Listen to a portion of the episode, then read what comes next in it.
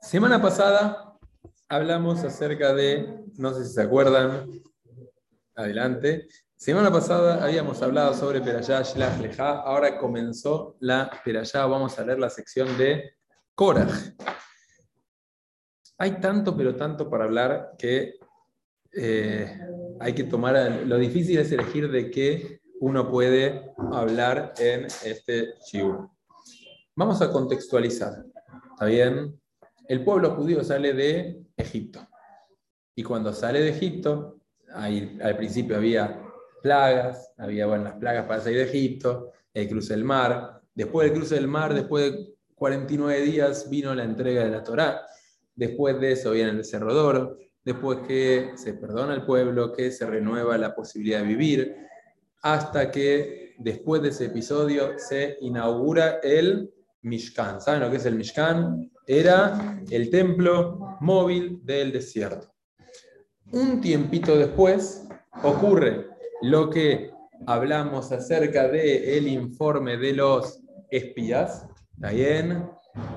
Qué hermosa sorpresa. Adelante, bienvenida.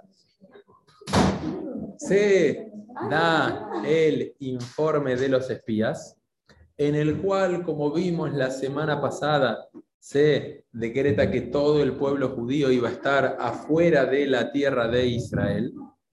Y al poco tiempo después ocurre lo que vamos a leer este Shabbat en la Torah. ¿Está bien? Muchas gracias, Ari.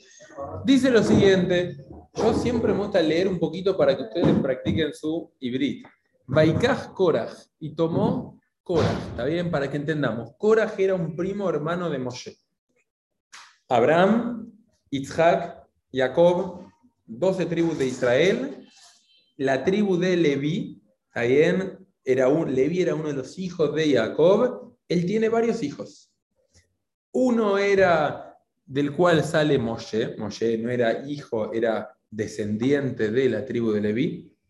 Aarón era el hermano de Moshe, ¿está? No se mareen con los nombres las que no están tan familiarizadas. Entonces venía Korach, que era un primo hermano de ellos. Dice Baikaj Korach, tomó Korach, me dice Ben Itzar Ben Keat Ben Levi. O sea, Korach era hijo de Itzar, hijo de Keat, hijo de Levi. O sea, que era bisnieto de Levi, de uno, o sea, era tataranieto de Jacob. ¿Está bien? Me siguen todos hasta acá, no quiero mezclar con nombres, con nada.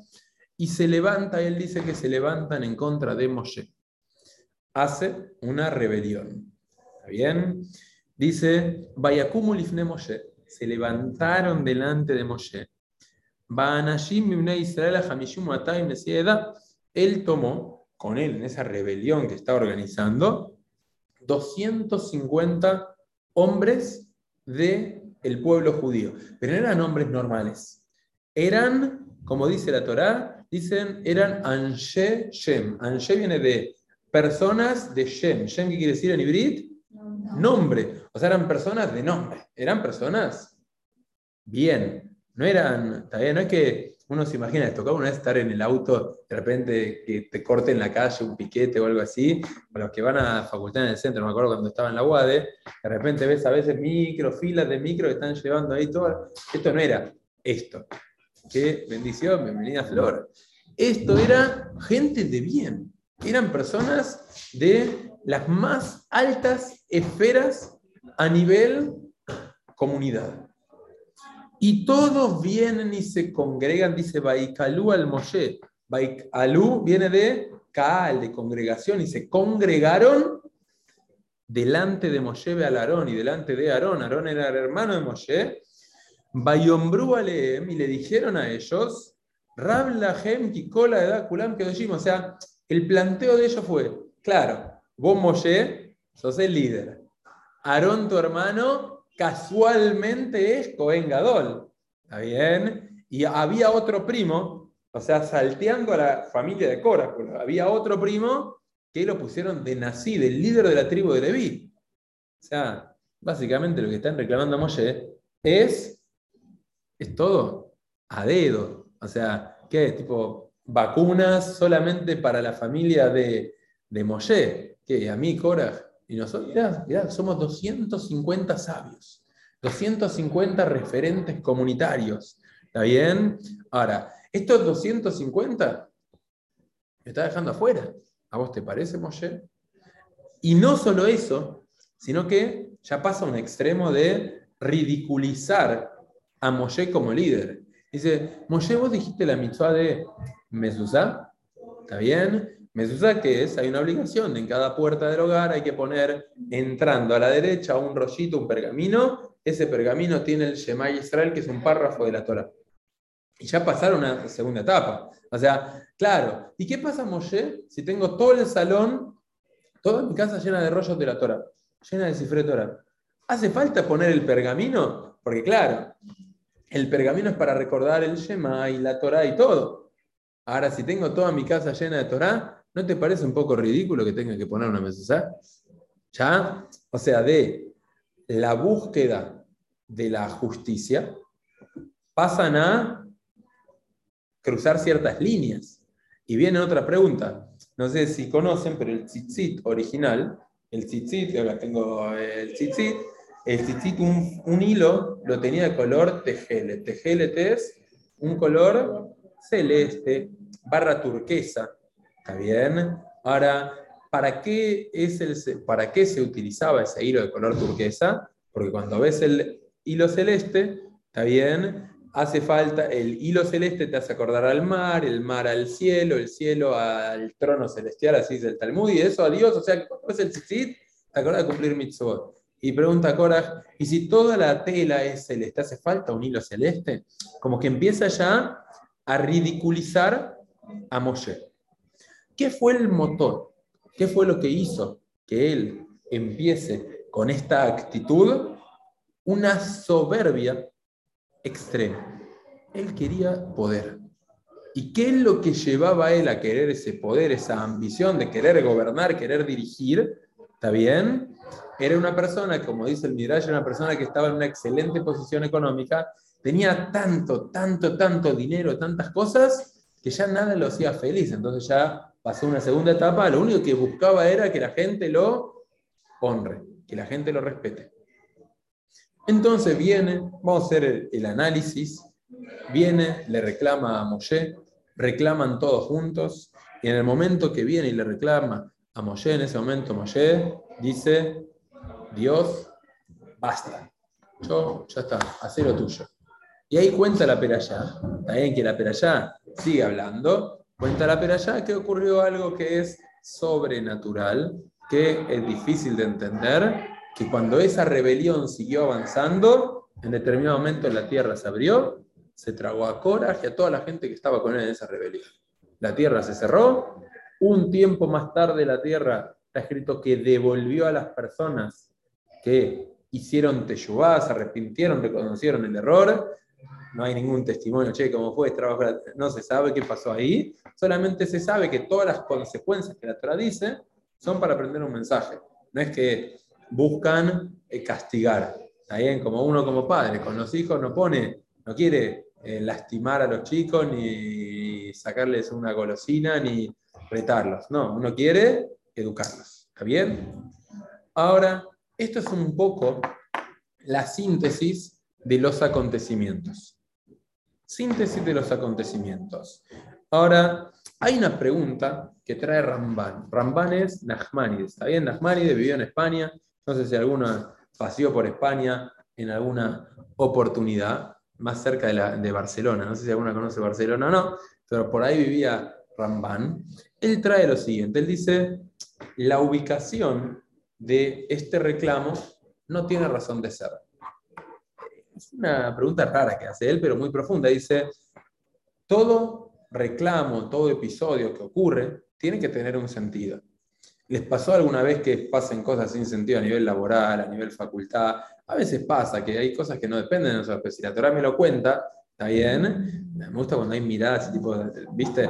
Ahora, a veces, si la Torah me trae algo, por algo lo trae. Y Korah no era un tonto. Korah estaba reclamándole a Moshe, más allá que injustamente, Korah tenía fundamento. Pero este episodio que me trae del reclamo, cuando el momento que Korah fue a, hacer esta revuelta, Esto debería haber pasado hace casi un año atrás, cuando se inauguró el Mishkan y se nombró al líder de la tribu de los Levín. ¿Por qué? Porque, ok, Moshe ya había sido nombrado por ayer. Por Dios, esa no te la puedo discutir. Moshe nombró a Aarón y ya había un sabor raro. ¿Está bien? Ahora de repente nombra al otro primo como líder de la tribu de Leví y en ese momento ya Korah estaba que trillaba, ya él quería también ser parte. Eso fue mucho tiempo antes cuando se inaugura el Mishkan. Después pasa el informe de los espías y recién después pasa eso. ¿Por qué si Korah quería reclamar? No reclamó antes, pregunta Ramban, pregunta Nachmanides. Viene y me dice lo siguiente, me dice, ¿sabes por qué? Muy sencillo. ¿Se acuerdan de algún gobierno acá en Argentina que algún buen político que haya triunfado como presidente o algo así? No. ¿Está bien? Ahora, eso no entendemos lo que es. ¿Está bien? Ahora, no entendemos, pero imagínense, viene un presidente y de repente llega y el dólar baja, se estabiliza la economía, baja la inseguridad, empieza a organizar todas las cuestiones que están funcionando mal. Y de repente la gente lo ve, lo reconoce. ¿Ustedes piensan que alguien va a intentar cortarle una calle diciendo está todo mal o hacer un cacerolazo? No. ¿Por qué? Porque las cosas están todas bien. Y cuando las cosas están todas bien, más allá que vos tengas intereses personales, lamentablemente en la política hay mucho de quiero hablar mal del que está porque yo quiero tener un cargo, no es que no siempre es todo realmente de corazón. Hay gente no correcta y noble también. Hay, hay que encontrarla. Poca, ¿no? Yo no, puede ser, no sé. ¿Está bien? Ahora, viste, no sabes a quién le va a llegar la grabación, no quiero tener... Eh, ahora, ¿qué ocurre? Imagínense, Korach se pone mal porque él quería ser líder. Él quería ser el líder del pueblo judío. Pero Dios no lo nombró a él, Dios nombró a Aarón. Viene Moshe, a Moshe. Viene Moshe y le dice al faraón, deja salir a mi pueblo. Y viene Korah y quiere ser él, pero bueno, Moshe. Plagas, sangre, ranas, animales, esto, lo otro, y de repente salen de Egipto. ¿Ustedes les parece que ese era momento de reclamar? No. Después de eso, Aarón ya es nombrado Cohen Gadol, se abren, o se abren las aguas, es nombrado como mano derecha, después es nombrado Cohen Gadol y de repente hay un episodio en el monte Sinai. En el monte Sinai hay un episodio en el cual Moshe baja con las tablas y de repente, ¿qué habían hecho? El becerro de oro. Ahora, ese becerro de oro que habían hecho, viene Dios y decreta, vamos a destruir al pueblo judío y vamos a empezar de vuelta a partir de Moshe pueblo judío falló, epifiamos, salió mal. Elegimos de manera equivocada. Viene Moshe y le dice, vos ayer, ahí le sale el negociador, llamado mascotubo, no sé, le sale Moshe de adentro, está bien, y le dice a Yem, Yem, vos decís que vos querés empezar el pueblo de vuelta a partir de mi persona, ¿sí? ¿Por qué? Porque yo valgo más que todo el pueblo, por ellos no hay que borrón, yo valgo más, sí. Entonces hacemos un favor a Yem, borrame a mí y deja vivo al pueblo. Porque si para vos yo valgo más que todo el pueblo, borrame a mí y deja al pueblo vivir. Y ahí viene Hashem y dice, ok, vamos a negociar. ¿Está bien?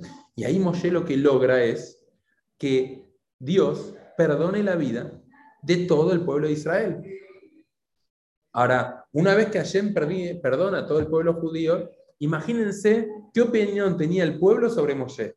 Ah, número uno. Está bien, todos tenían pósters de Moshe por todos lados, pero la gente tenía dudas. ¿Saben por qué tenía dudas?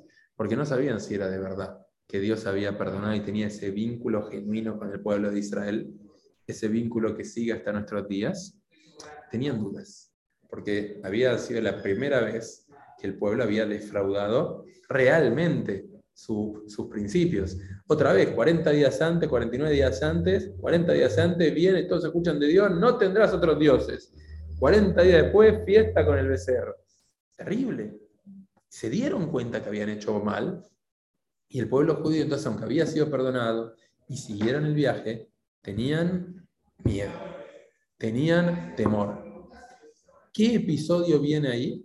Viene la famosa inauguración del Mishkan. ¿Qué era el Mishkan? El Mishkan era un templo móvil que los judíos construían y desarmaban cada vez que tenían que mudarse y lo volvían a construir. Era una obra fenomenal Pero además, cuando se inaugura el Mishkan, lo que ocurre es algo que da alivio total al pueblo judío. ¿Qué le ocurre? De repente se empieza a ver la presencia de Hashem en la tierra. Se empieza a ver. La gente lo ve y al ver ese fuego que bajaba del cielo, al ver toda esa situación, sabían que Hashem estaba con ellos de vuelta. Todos nosotros, está bien, están acá, vinieron a, tuve el privilegio yo, están acá para estudiar y para compartir. Estudio. Ahora todo bien, pero no es que vos ves ahí, no sé, algo que, hola Jem, ¿cómo estás? tenemos emuná, está bien, tenemos confianza, tenemos fe y venimos a aprender mensajes, buenísimo, está bien, felicidad total, especialmente para mí, que están acá. Ahora, en ese momento, ese vínculo se había roto. Ver el Mishkan era misión cumplida, estamos bien. Ahí era como un padre que se pelea con el hijo y de repente, por X motivo, el padre decide echar a su hijo de la casa y de repente se restablece el vínculo y vuelven a lo que era antes y el padre confía en él y vuelve a confiar, es algo que no tiene explicación. Ahora, en ese momento que es cuando se nombra al líder de la tribu de Leví, o sea, la gota que derramó el vaso en el reclamo de Korah, en ese momento, ¿Korah podía hablar? No. ¿Saben por qué? Porque si llegaba a hablar, la gente lo iba a liquidar. ¿Vos vas a hablar de Moshe? ¿Vos estás loco? ¿Vos sabés lo que hizo Moshe? Entonces el tiempo sigue pasando y que era una persona sumamente soberbia, sumamente engreída. O sea, toda la riqueza que él recibió, está escrito, escuchen ahí un midrash que dice así, vieron que cuando Yosef era virrey de Egipto, él alimentó al mundo en la época de hambre. Todo el mundo viajaba a Egipto a comprar comida. Todo el mundo viajaba ahí. Y en ese momento Yosef al principio cobraba plata, después cobraba lo que tenían, después se quedaba con las propiedades, después ellos se vendieron como esclavos, o sea que de repente Yosef como virrey de Egipto, transformó a Egipto en una superpotencia mundial. ¿Qué hizo? Dice el Midrash, que Yosef toda esa riqueza la guardó en tres depósitos. Uno de esos depósitos apareció cuando se abren las aguas y todo el pueblo judío se lo dividió. Otro depósito está escrito que va a estar para cuando venga el Mashiach. No sé para qué queremos tanto oro, o sea, no sé si le gusta el oro, está bien, pero va a haber mucha abundancia. El tercer depósito está escrito que lo encontró Korah. O sea, Korah tenía más dinero él solo que todo el pueblo judío. Entonces él tenía una posición sumamente elevada a nivel económico y él en lugar de reconocer y agradecer a Dios por lo que él tenía, él, ¿qué es lo que pasó? Él se, soy lo máximo, soy lo mejor, soy, a mí me vas a hablar, ¿sabes quién soy yo? ¿Sabes lo que tengo yo? Él en lugar de toda esa bendición, transformarla en una, un servicio a la comunidad, él transformó eso en egocentrismo, en, en soberbia. Entonces él ya no le alcanzaba, él entonces ¿qué buscaba? Él buscaba tener honor. Y cuando buscaba tener honor, estaba esperando el momento para agarrarlo a Moshe y poder reclamar esto que él quería reclamar. De repente el pueblo judío pide mandar mensajeros. Cuando mandan los mensajeros, recorren la tierra de Israel, vuelven un informe negativo y se decreta que todo el pueblo que salió de Mitzrayim va a dar vueltas 40 años en el desierto hasta que ingresen a la tierra de Israel los nuevos, la nueva generación, los hijos de toda esa gente. ¿Qué hizo Moshe cuando Dios decreta eso? ¿Qué hizo? No hizo nada. No habló, no se quejó, no reprochó, no, no, no luchó por el pueblo judío. Imagínense la situación de desesperanza que estaba el pueblo judío. Imagínense la situación, durísimo, un golpe durísimo a su fe, a su confianza, todo el plan que tenían, todo el objetivo que ellos tenían, de repente se cayó. En ese momento, Coraje dice, este es mi momento. Ahora voy a reclamar. Junta, dice, che, ¿viste lo que hizo Moshe? O sea, Moshe puso a todos sus parientes. O sea, otra que vacunatorio VIP, otra que corrupción. Moshe hizo todo terrible. Y la gente que estaba en un ánimo por el piso, golpeadísima, es verdad, terrible, lo hizo Moshe, hace lo que quiere. Eh, y, que sí, que no, que sí, que no, empezó a juntar gente y reclamaron a Moshe en esta manifestación, no sé si cortaron la calle, no sé qué hicieron, pero empiezan a reclamar. ¿Cuál hubiese sido una actitud correcta en ese momento? Decir, nos equivocamos, vamos a hacer teshuva, vamos a reparar el error que hizo que se decrete que vamos a dar 40 años vueltas en el desierto. De hecho, los últimos, últimos, está escrito que año tras año, en esa fecha, ya vean, moría la gente, Y el último grupito, los últimos 15.000 que quedaban que habían salido de Egipto, el último año, año 40, ya estaban ahí por entrar a la tierra de Israel. El 9 de Ab no mueren, el 10 de Ab no mueren, el 11 de Ab no mueren, hasta el 15 de Ab que ven la luna llena, y ya sabían que era la fecha y no habían fallecido. ¿Por qué no murieron los últimos 15.000? Porque hicieron Teshuvah, reconocieron el error que habían cometido. O sea que repararon el error, entonces eso hizo que el castigo no exista más. Ahora viene Korah y el pueblo los sigue, y acá está el punto al cual yo quiero llegar, y hace lo siguiente. El pueblo en lugar de decir nos equivocamos, en lugar de reconocer que estaban viendo la vida de manera muy negativa, en lugar de ver que, está bien, fue una pequeña acción, pero fue la gota que derramó el vaso, o sea que hay que medir las pequeñas acciones, en lugar de ver como tenían que ver y aprender de la situación, ¿saben lo que hicieron? Le echaron la culpa a Moshe de todo lo que estaba pasando. Ahora, ¿por qué? Está bien, Korah lo incitó, Korah aprovechó la movida para meter su reclamo y decir a ser líder. Pero todo el pueblo terminó cayendo en echar culpas en lugar de asumir la responsabilidad de sus acciones. Nosotros, está hay, hay una yeshiva que se llamaba Mir, está bien, Mir quedaba en Europa, y hay algo interesante que hizo el gobierno de Rusia en su momento, hizo un tren que se llamó el tren transiberiano. ¿Escucharon hablar de eso? Está bien, es un tren que cruza toda Rusia hasta prácticamente China. Es un tren que gastaron no, se puede entender la plata, las personas que murieron para hacer eso terrible. Nadie entendía para qué lo hacían, pero lo hicieron. Era una obra que el gobierno ruso dijo, tengo que hacerlo. Cuando va a empezar la Shoah, la yeshiva de Mir, que quedaba en Europa, en la yeshivot fueron, pues, el judaísmo fue aniquilado en Europa. ¿Qué hizo la yeshiva de Mir? Se subieron a este tren que nadie sabía para qué lo hicieron y mudaron toda la yeshiva a Shanghái. Se instaló la yeshiva, esa no sé si tenían ese dato, en China, sobrevivieron la guerra y cuando termina la guerra después van y establecen la yeshiva en Jerusalén.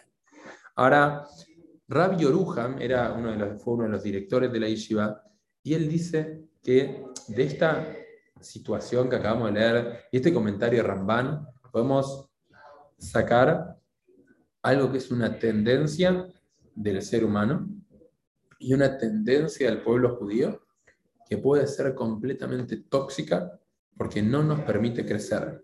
¿Cuál es? Cuando algo ocurre, buscamos culpables en lugar de asumir qué fue lo que hice mal, qué fue lo que puedo mejorar, ¿qué es lo que puedo mejorar para cambiar la realidad que me está tocando vivir. Dice, exactamente eso que hizo el pueblo judío en el desierto es tal cual lo que pasa en la sociedad, y él escribe esto hace unos, unos cuantos años atrás, pero es tal cual lo que nos pasa a nosotros. Imagínense, caso hipotético, también tenés un examen en la facultad, sé que, es un, que sé que para muchas es muy difícil estar hoy acá, porque están hasta acá, no sé si ya terminaron los parciales, están en eso, en los finales, ahí las que ya terminaron la facultad están, ah, qué bueno que ya terminé. Ahora, en la práctica, la sociedad actual lo que hace es busca chivos expiatorios. Me fue mal en la facultad, ¿está bien? Es porque el profesor esto, esto, esto o lo otro. Un vasito de coca o algo. Gracias. Ahora, en la sociedad actual, sale. Gracias. Él dice que ese buscar archivos expiatorios es un fenómeno que se aprende de este episodio y que nos pasa hoy todos los días. Una persona que tiene tendencia violenta, ¿está bien? Y es agresivo, está bien, vos no lo podés culpar, ¿sabes por qué? Porque vos sabés de qué hogar viene. Viene un hogar donde la gente es agresiva, fíjate el padre violento, etcétera, etcétera, etcétera. Entonces, ¿qué culpa tiene él? Él es así, él es como es. Ahora, dentro de ese buscar, de hecho, si uno, acá creo que ninguno estudia psicología, creo, ahí no.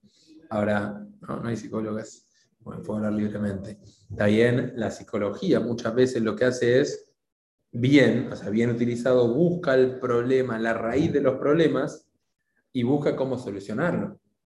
Pero sin querer, lo que uno muchas veces se justifica hábitos o tendencias. ¿Está? De repente alguien roba, el otro día estaba acá estacionado, no sé si les conté, y veo cómo roban delante de alguien una moto, un auto, todo este tema.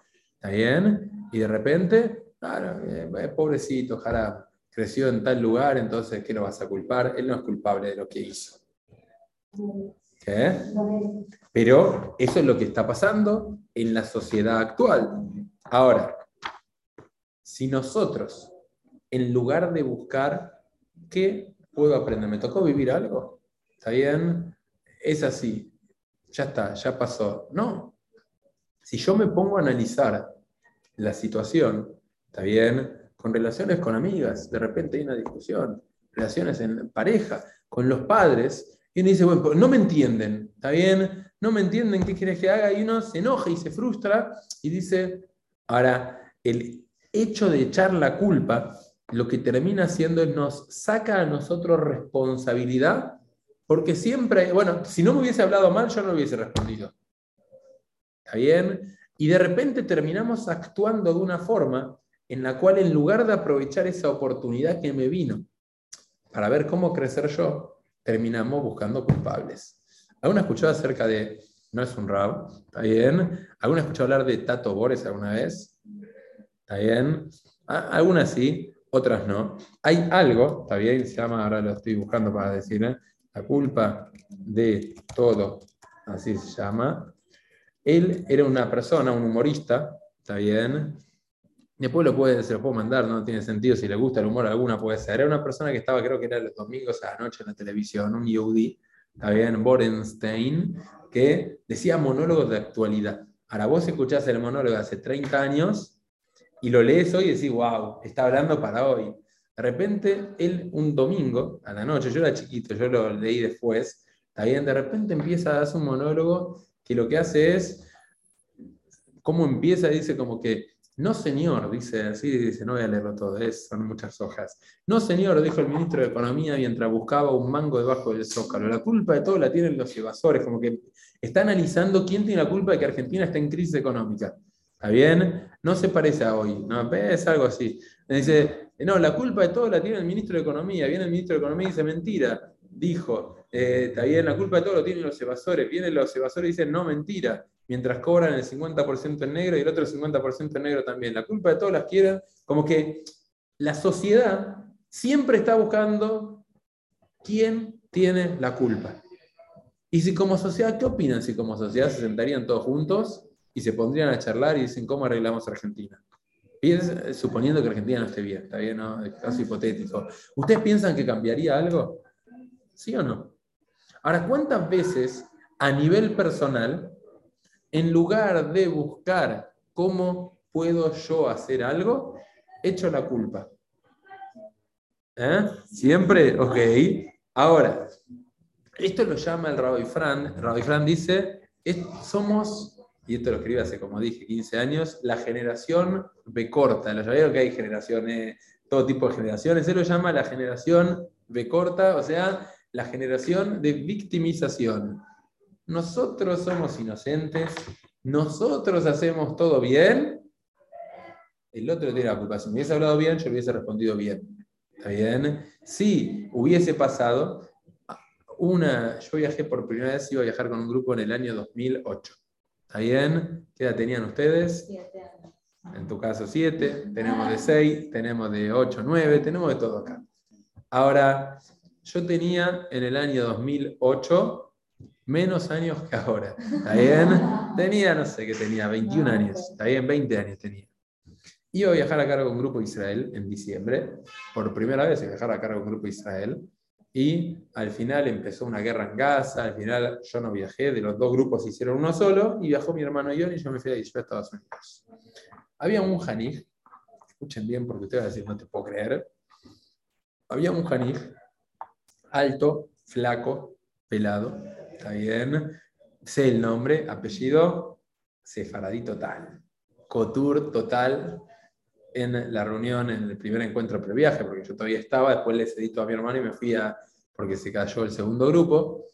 Él, ¿de dónde sos? ¿De qué barrio? Barracas. Ahora Palermo, pero antes vivía en Barracas. Apellido Ultra Sefaradí. Barracas. Y de repente charlando con él, no cumplía ni los años. O sea, Yom Kippur, sándwich, jamón y queso, no tenía problema de nada. Está bien, nada de nada. un día charlando con él, mi hermano Yoni en el hotel, allá en Israel, relajado, comiendo yumi, comiendo semillitas en el pasillo, pijama, a la madrugada, ¿está bien? Charlando X, ¿está bien? Preservamos la identidad. X, ¿cómo puede ser vos? ¿Tu familia cumple? Sí, sí, mi papá, en la casa de mi papá, Kayer, Shabbat, todo. ¿Cómo puede ser que vos, sin ofender, cómo puede ser que vos sos tan distinto a tu familia? Y se te voy a explicar, Ioni. Y le dice así.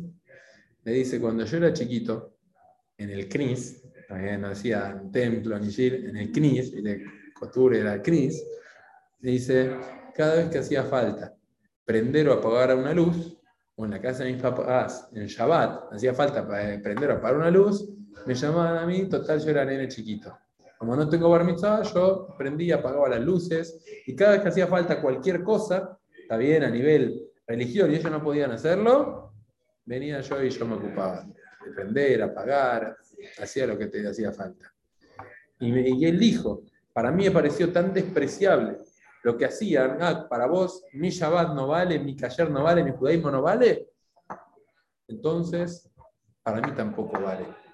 Entonces cuando llega a determinada edad, dije, si para ellos no valía, para mí tampoco vale, y no es que dejó parcial, ¿está bien? Todo. Después terminó en pareja no judía, se separó hace poquito, etcétera, etcétera. Ahora, si uno analiza de afuera este caso, o sea, que los papás o la comunidad se hayan equivocado y los papás no le daban el valor a Shabbat. Cuando nosotros pasamos una mesa de Shabbat, no es más lindo que una mesa de Shabbat. No hay más lindo que desconectarse, que deje de sonar el celular. Acá está la chica cerca y ven con el celular llamados y mensajes y todo. También voy a dejarlo boca abajo así no se distraen ustedes. Ahora, no es más lindo que Shabbat. No hay más hermoso de Shabbat.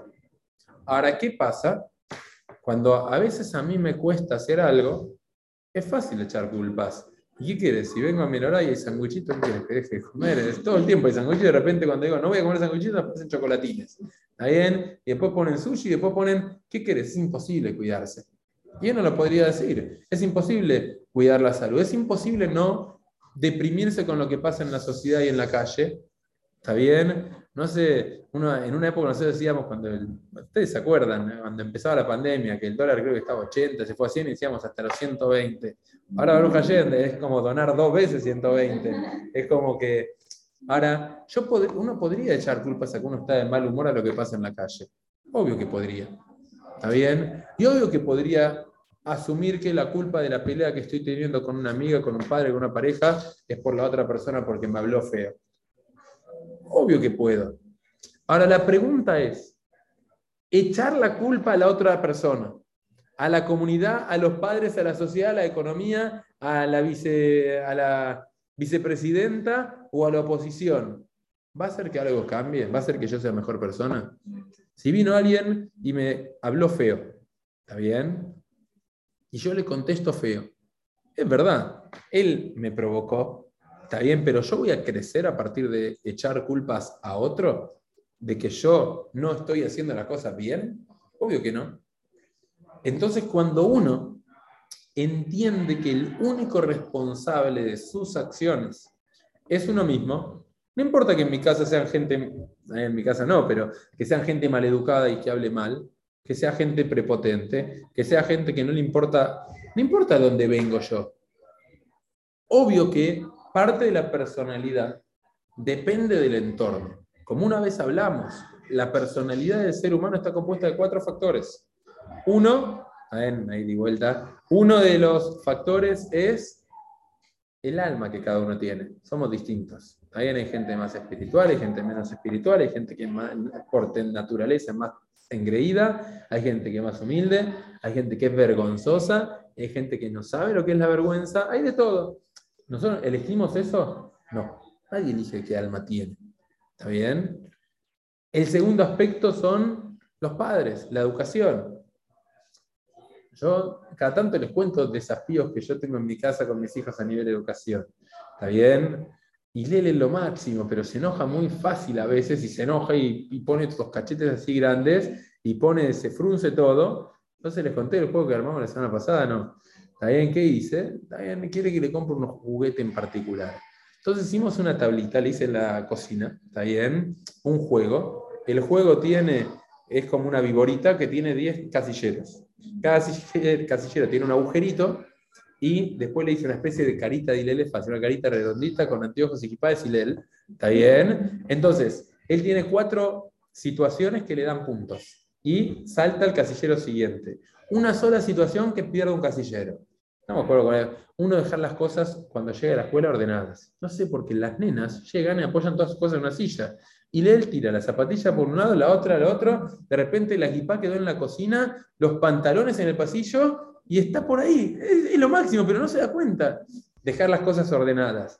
Cuando se enoja, escúchame, cuando se enoja, sonreír rápido. Me voy a poner se enoje, es un nene. decir gracias por la comida, no me acuerdo cuál es el. Y el único punto que puse que le resta un casillero es cada vez que pasa por el kiosco de Fabio, que es el kiosco que está al lado de la escuela. Está bien, acá que fueron a Torate no entienden no puede pedir comprame. La nena nunca pidió un comprame, lo va, mami, me compras una sorpresa. Siempre quiere sorpresa. Entonces, ¿a qué les digo esto? Eh, ¿Y hoy qué pasó? ¿Qué hay de comer hoy? Le digo, cuando estamos caminando, hay sopa con ensalada. No. Sonrisa, sí, tipo, ¡pum! Ah, listo. Ese es el segundo punto de la personalidad. El primero, cual dije? Esencia. Segundo, educación. Él no se puede resistir a. los nenes no tienen defensas para resistirse a la educación de los padres. ¿Está bien? Sepan, si uno grita todo el día, viene papá y mamá y te dicen, más tranquila, no grites. A su edad no digo que están arruinadas, no dije eso. ¿Está bien? Pero cuando es chiquito, uno va trabajándolo. El tercero son los amigos. ¿Está bien? Los amigos influyen mucho en uno. Pero el cuarto, y es el principal y es el único, este también depende de nosotros en cierto momento de la vida, pero el, Cuarto punto es las decisiones que nosotros tomamos. Nosotros somos los que decidimos quiénes somos y cómo somos. ¿Está bien? Echar la culpa no, porque mi alma es muy salvada, mi alma no quiere callar. Mi alma no quiere eh, respeto a los padres, mi alma no, no, no hay echar culpa ni a los padres, ni al alma, ni a los padres, ni al entorno. El único que decide nuestro destino, nuestras acciones, somos nosotros. El único que decide si tenemos Shalom Bait con nuestros hermanos, con nuestros padres, el día de mañana con la pareja, somos nosotros. El único que decide estar alegre, somos nosotros también. No la facultad, no los parciales, no los finales. Es verdad, a veces hace falta no ir a un shiur porque hay intrigas, porque hay cosas. Es la vida, así funciona a veces. ¿Está bien? Ahora, lo que aprendemos de este concepto de Korah es Korah, como el líder que no fue, en lugar de aprovechar que el pueblo estaba mal para decirle, vamos muchachos, vamos a ver la vida positiva, vamos a cambiar, vamos a hacerte yo, vamos a crecer. No, se decretó que no vamos a entrar es porque hicimos mal, vamos a cambiar. Dale, Coraj, vamos para adelante. Coraj aprovechó la culpa de todo de Moshe. Moshe no pidió por nosotros. ¿Y qué hizo el pueblo? Siguió la corriente. Entonces la clave de esto es entender que no hay ningún culpable de la realidad que nos toca y de lo que nosotros somos. El único responsable somos nosotros. ¿Está bien? ¿Se entendió? ¿Dudas, preguntas? Y obviamente que si nosotros tomamos decisiones adecuadas, la bendición en la vida va a ser siempre proporcional a el esfuerzo que hagamos para crecer.